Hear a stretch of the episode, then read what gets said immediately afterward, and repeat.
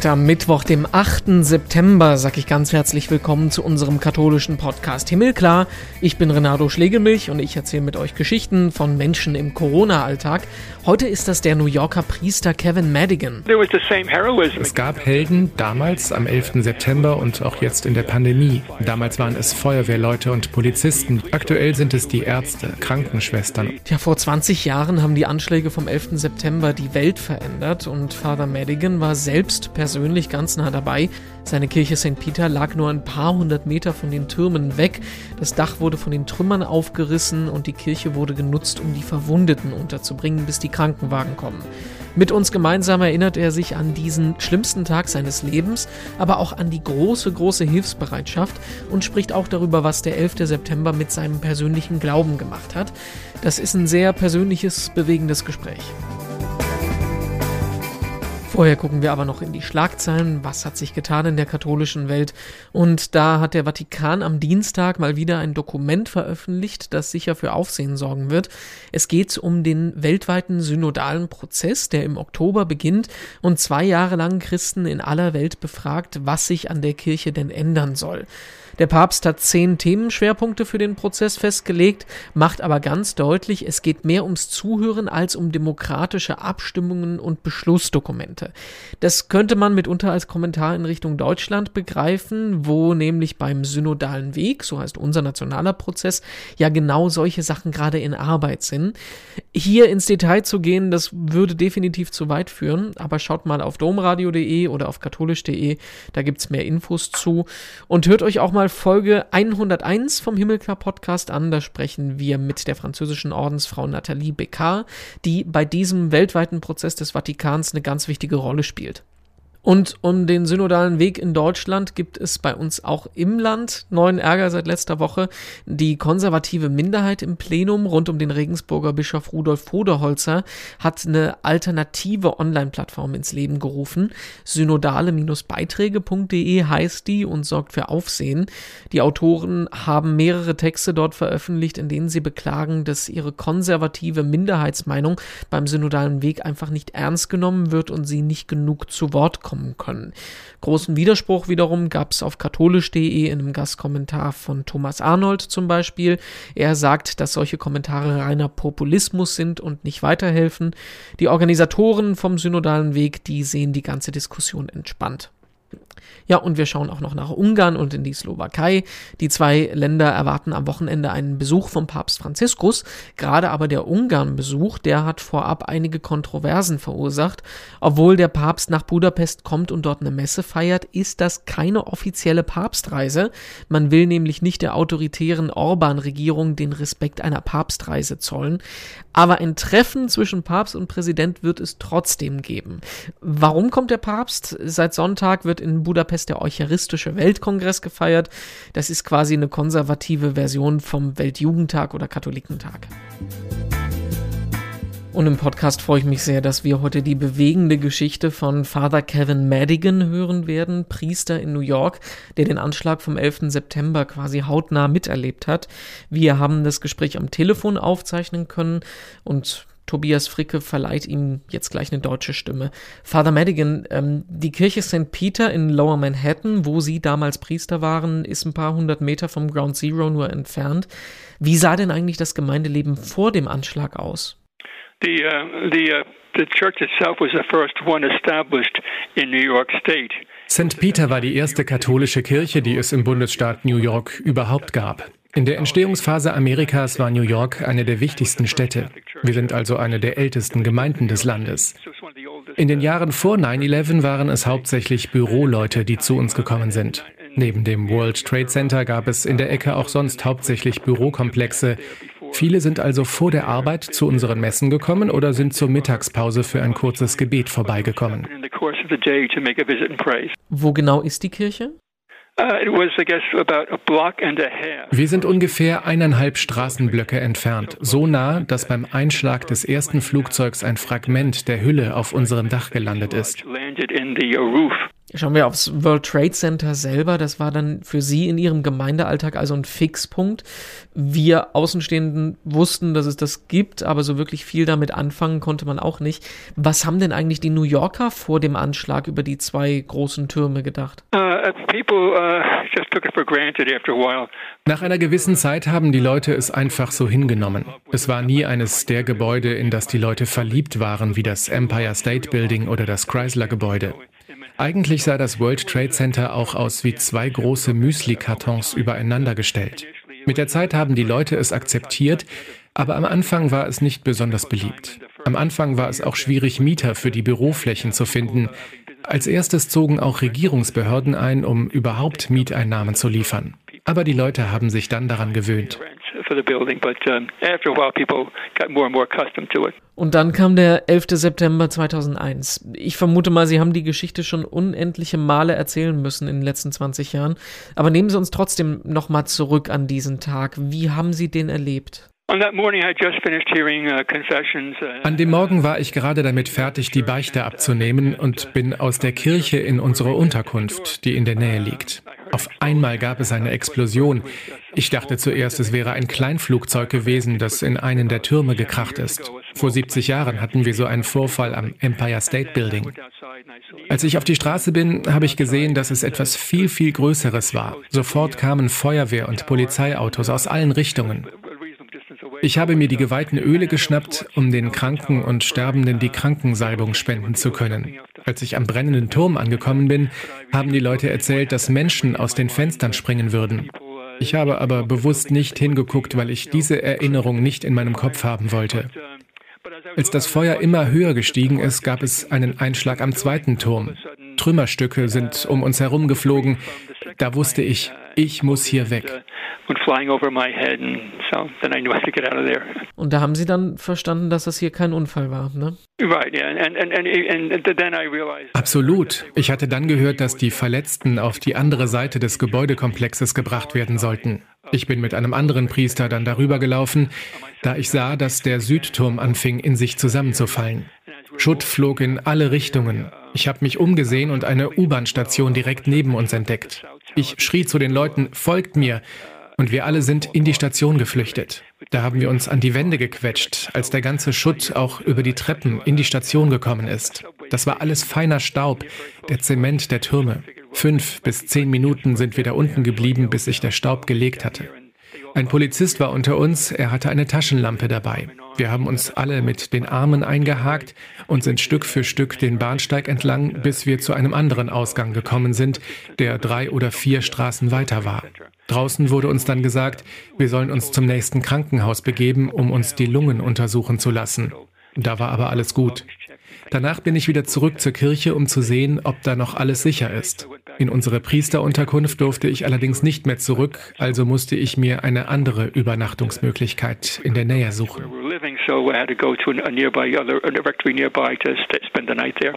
Da ist auch sicher schwer auch zu realisieren, dass das wirklich einen, um einen herum passiert. Ne? Also sieht alles surreal aus wie im Katastrophenfilm oder hat man da eigentlich gar keine Zeit, wirklich drüber nachzudenken? Uh, das war alles so hektisch, das ging alles so schnell. Aber das war ja auch nicht der erste Terroranschlag auf der Welt. Im Libanon, in Jugoslawien, überall gab es sowas. Aber wir hätten nie erwartet, das mal bei uns in New York zu erleben. So eine furchtbare Explosion, so einen furchtbaren Verlust von Menschenleben. Den Terror im eigenen Hinterhof zu erleben, das war ein ziemlicher Schock. Erst da haben wir kapiert, dass wir eben nicht sicher oder immun von den Schrecken des Krieges und des Terrors sind.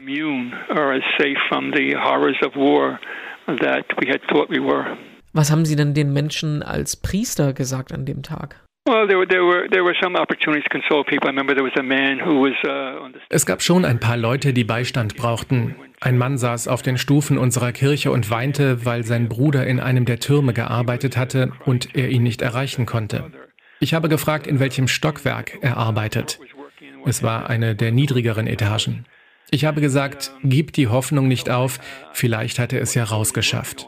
Wahrscheinlich hat er das auch. Ich habe den Mann zwar nicht wiedergesehen, aber die meisten unterhalb des Einschlags hatten es aus den Türmen geschafft. 1993 gab es schon mal einen Bombenanschlag in der Tiefgarage des World Trade Centers. Seitdem gab es jedes Jahr regelmäßige Probealarme und Evakuierungsübungen, um die Leute schnell rauszuholen. Ich glaube, es waren 98 oder 99 Prozent der Menschen auf den unteren Etagen, die rechtzeitig rausgekommen sind und den Anschlag überlebt haben. Glück im Unglück, könnte man da fast sagen, so makaber das klingt. Also einerseits kann man sich ja wirklich in dem Fall die Theodizee-Frage stellen, weshalb lässt Gott solch ein schreckliches Unglück zu? Andererseits ist es ja fast ein Wunder, dass so viele Menschen tatsächlich da lebend rausgekommen sind. Uh, Gott gibt den Menschen die Freiheit, das Gute oder das Böse zu wählen. Die Menschen, die diese Anschläge verübt haben, wurden vom Bösen geleitet. Gott ist dafür aber nicht verantwortlich. Es zeigt aber, wie wichtig dieses Geschenk der Freiheit ist und wie verantwortungsvoll wir damit umgehen müssen. Die Freiheit hat aber auch die Menschen geleitet, die andere gerettet haben, oder die Verwaltungsmenschen, die für Rettungswege und Brandübungen verantwortlich waren und somit Leben gerettet haben. Die haben ihre Freiheit und ihre Intelligenz zum Positiven genutzt, im Gegensatz zu denen, die die Anschläge verübt haben. Was ist denn mit den Leuten, die Sie als Seelsorger betreut haben? Haben die an diesem Tag ihren Glauben verloren oder hat das die große Solidarität, die er darin bestärkt? Uh,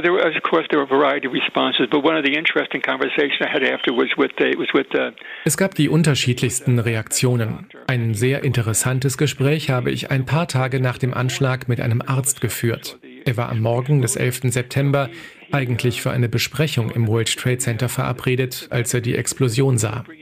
Er hatte mitbekommen, dass die Sanitäter die Verletzten in unserer Kirche untergebracht haben. Bei uns haben sie auf die Rettungswagen gewartet. Leider waren es auch einige Tote, die zu uns gebracht wurden. Der Arzt hat die blutenden Menschen auf unserer Treppe gesehen, hatte aber kein Verbandsmaterial dabei. Da ist er in die Kirche gerannt und hat das Tuch, das auf dem Altar lag, zerschnitten und damit die Wunden versorgt. Eine Woche später kam er nochmal und wollte sich bei mir entschuldigen. Wofür, habe ich ihn gefragt. Ich habe ihren Altar entweiht und ich bin Jude, also fühle ich mich doppelt schuldig. Ich habe gesagt, sie haben damit das Beste getan, was überhaupt möglich war. Im Endeffekt ist das ja genau auch der Sinn der Eucharistie, kein bloßes Ritual zu zelebrieren, sondern den Menschen im täglichen Leben so gut es nur geht zu helfen. Der Stoff, der uns bei der Anbetung dient, wurde dazu genutzt, wortwörtlich die Wunden der Leidenden zu verbinden.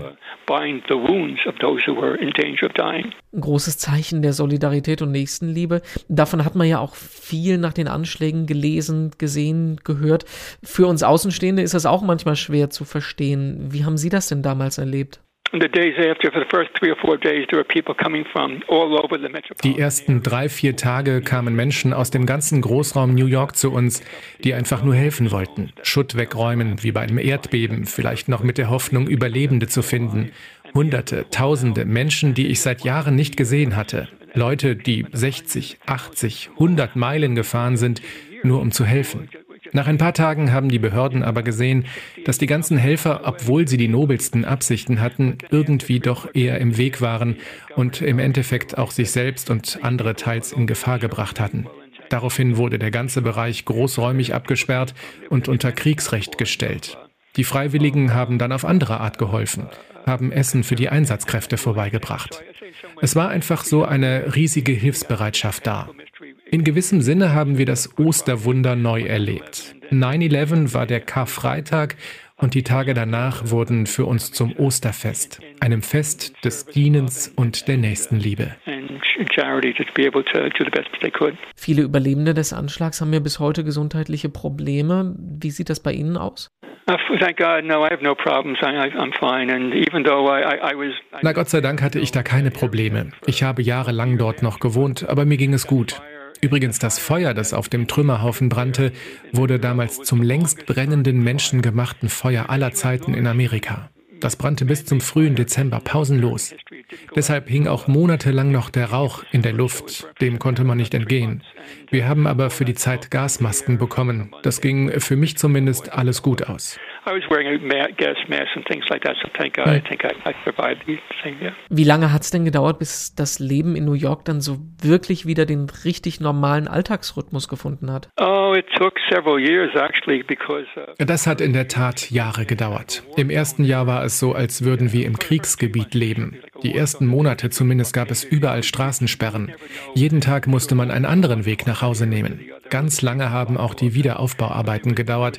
Nicht nur am Ground Zero, überall brauchte es neue Stromleitungen, Rohrleitungen. Bis das wirklich wieder alles normal wurde, hat es sicher sieben oder acht Jahre gedauert. Im Prinzip so lange, bis der neue Turm des One World Trade Center errichtet wurde. Das mag jetzt vielleicht ein bisschen hochgestochen klingen, aber hat sich denn der Geist, die Mentalität der Stadt irgendwie dadurch auf Dauer auch verändert? Ehrlich gesagt nur für eine kurze Zeit. Für ein paar Wochen waren die Menschen sehr höflich und zuvorkommend. Im Stau wurde nicht andauernd gehupt. Als das Hupen nach ein paar Wochen wieder losging, war mir klar, dass die Menschen zurück in den Alltag gefunden haben. Aber auch hier, die Menschen sind so unterschiedlich, dass man das gar nicht allgemeingültig sagen kann. Es gab auf alle Fälle eine tiefgreifende Trauer, die wochenlang über der Stadt gelegen hat, weil es auch so viele Beerdigungen gab, auf die die Leute fast am Fließband gegangen sind. In der Zeitung gab es kleine Steckbriefe über die Opfer, jeden Tag eine Seite in der New York Times. Das war sehr traurig, das so verdeutlicht zu sehen, welche Menschen mitten aus dem Leben gerissen wurden, entweder in ihrer Jugend oder nach einem lange erfüllten Leben. Uh, good and productive lives that were now uh, at an end. Also 9-11 war definitiv die größte Katastrophe, die New York je erlebt hat. Ich glaube, das steht außer Frage. Es gibt aber auch zum Beispiel Menschen, die über die Pandemie im vergangenen Jahr und jetzt auch noch genau das Gleiche gesagt haben. Letztes Jahr haben wir auch Bilder aus New York gesehen, hunderte Tote jeden Tag, Notarztzelte im Central Park, äh, Leichenwagen, die sich gestaut haben in den Straßen. Kann man denn diese zwei Katastrophen, diese zwei Krisenlagen miteinander vergleichen? Äh, wie haben Sie die Pandemie erlebt?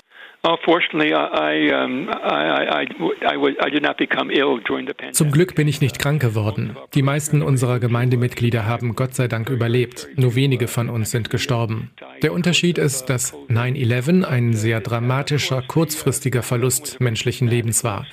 Die Pandemie zieht sich über einen viel längeren Zeitraum. Wenn man natürlich jemanden in seinem Umfeld verloren hat, war es genauso dramatisch. Gerade vor den Impfstoffen war ja die Lage völlig unkontrollierbar.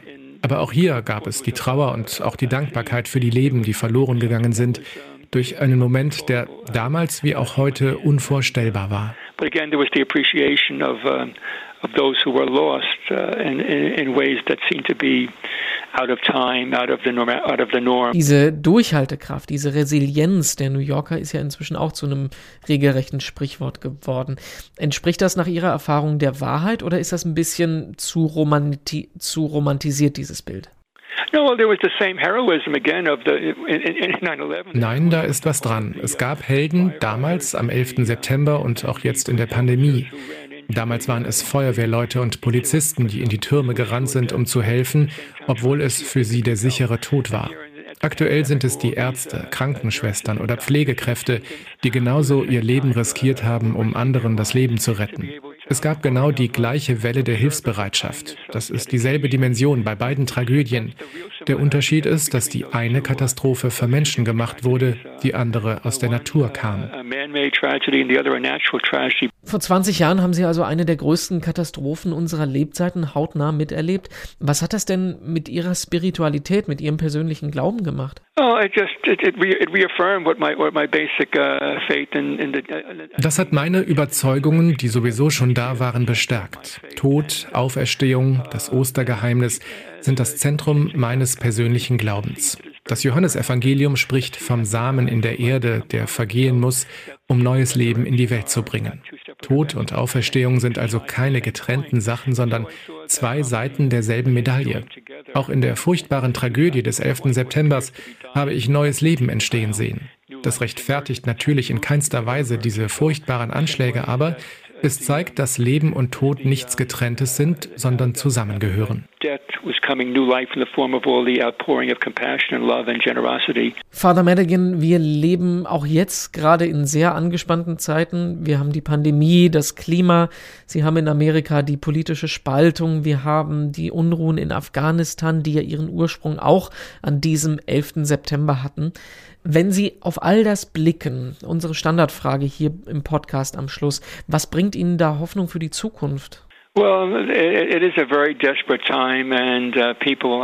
es sind in der Tat schwierige Zeiten. Es scheint so, als ob die Menschen manchmal nicht aus den Tragödien der Vergangenheit lernen, aber trotzdem sehe ich immer noch, dass Menschen heute wie damals mit Großzügigkeit und Nächstenliebe reagieren. Manchmal braucht es eine Katastrophe, um das den Menschen bewusst zu machen. Trotzdem sehe ich genau dort den Heiligen Geist am Werk, der die Menschen dazu bringt, ihre beste Seite zu zeigen. Heute braucht es Kreativität und eine große Vorstellungskraft, um die Herausforderungen des Klimawandels anzugehen, die vor uns liegen. Wir sehen auch, dass der Krieg in Afghanistan ein vollkommenes Desaster war. Vielleicht werden wir als Nation jetzt endlich anfangen, die vergangenen 20 Jahre zu reflektieren und zu verstehen, dass wir dem Land nur Kugeln, Bomben und Schmiergeld gebracht haben. Natürlich wurden auch Schulen gebaut und den Menschen ein kleines Gefühl von Freiheit vermittelt oder eine Gesundheitsversorgung aufgebaut. Aber wird das jetzt auf Dauer anhalten? Es braucht für uns jetzt eine Zeit der Reflexion nach diesem Krieg, der ja eigentlich aus redlichen Gründen begonnen worden sein sollte, aber genauso furchtbar endete wie jeder andere Krieg. Vielleicht werden wir in Zukunft nicht mehr so schnell in Kriege ziehen, selbst wenn die Beweggründe verständlich sind.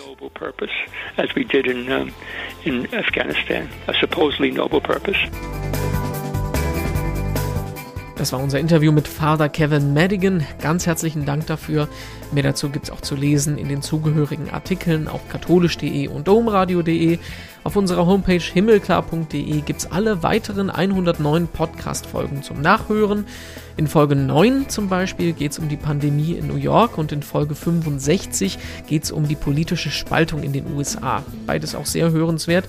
Genau wie die Folge nächste Woche. Das wird auch spannend. Dann sprechen wir hier mit dem ehemaligen SPD-Kanzlerkandidaten Martin Schulz, der nämlich erzählt, wie man solche TV-Duelle von der anderen Seite erlebt und wie man überhaupt auf die Idee kommt, man will Bundeskanzler werden.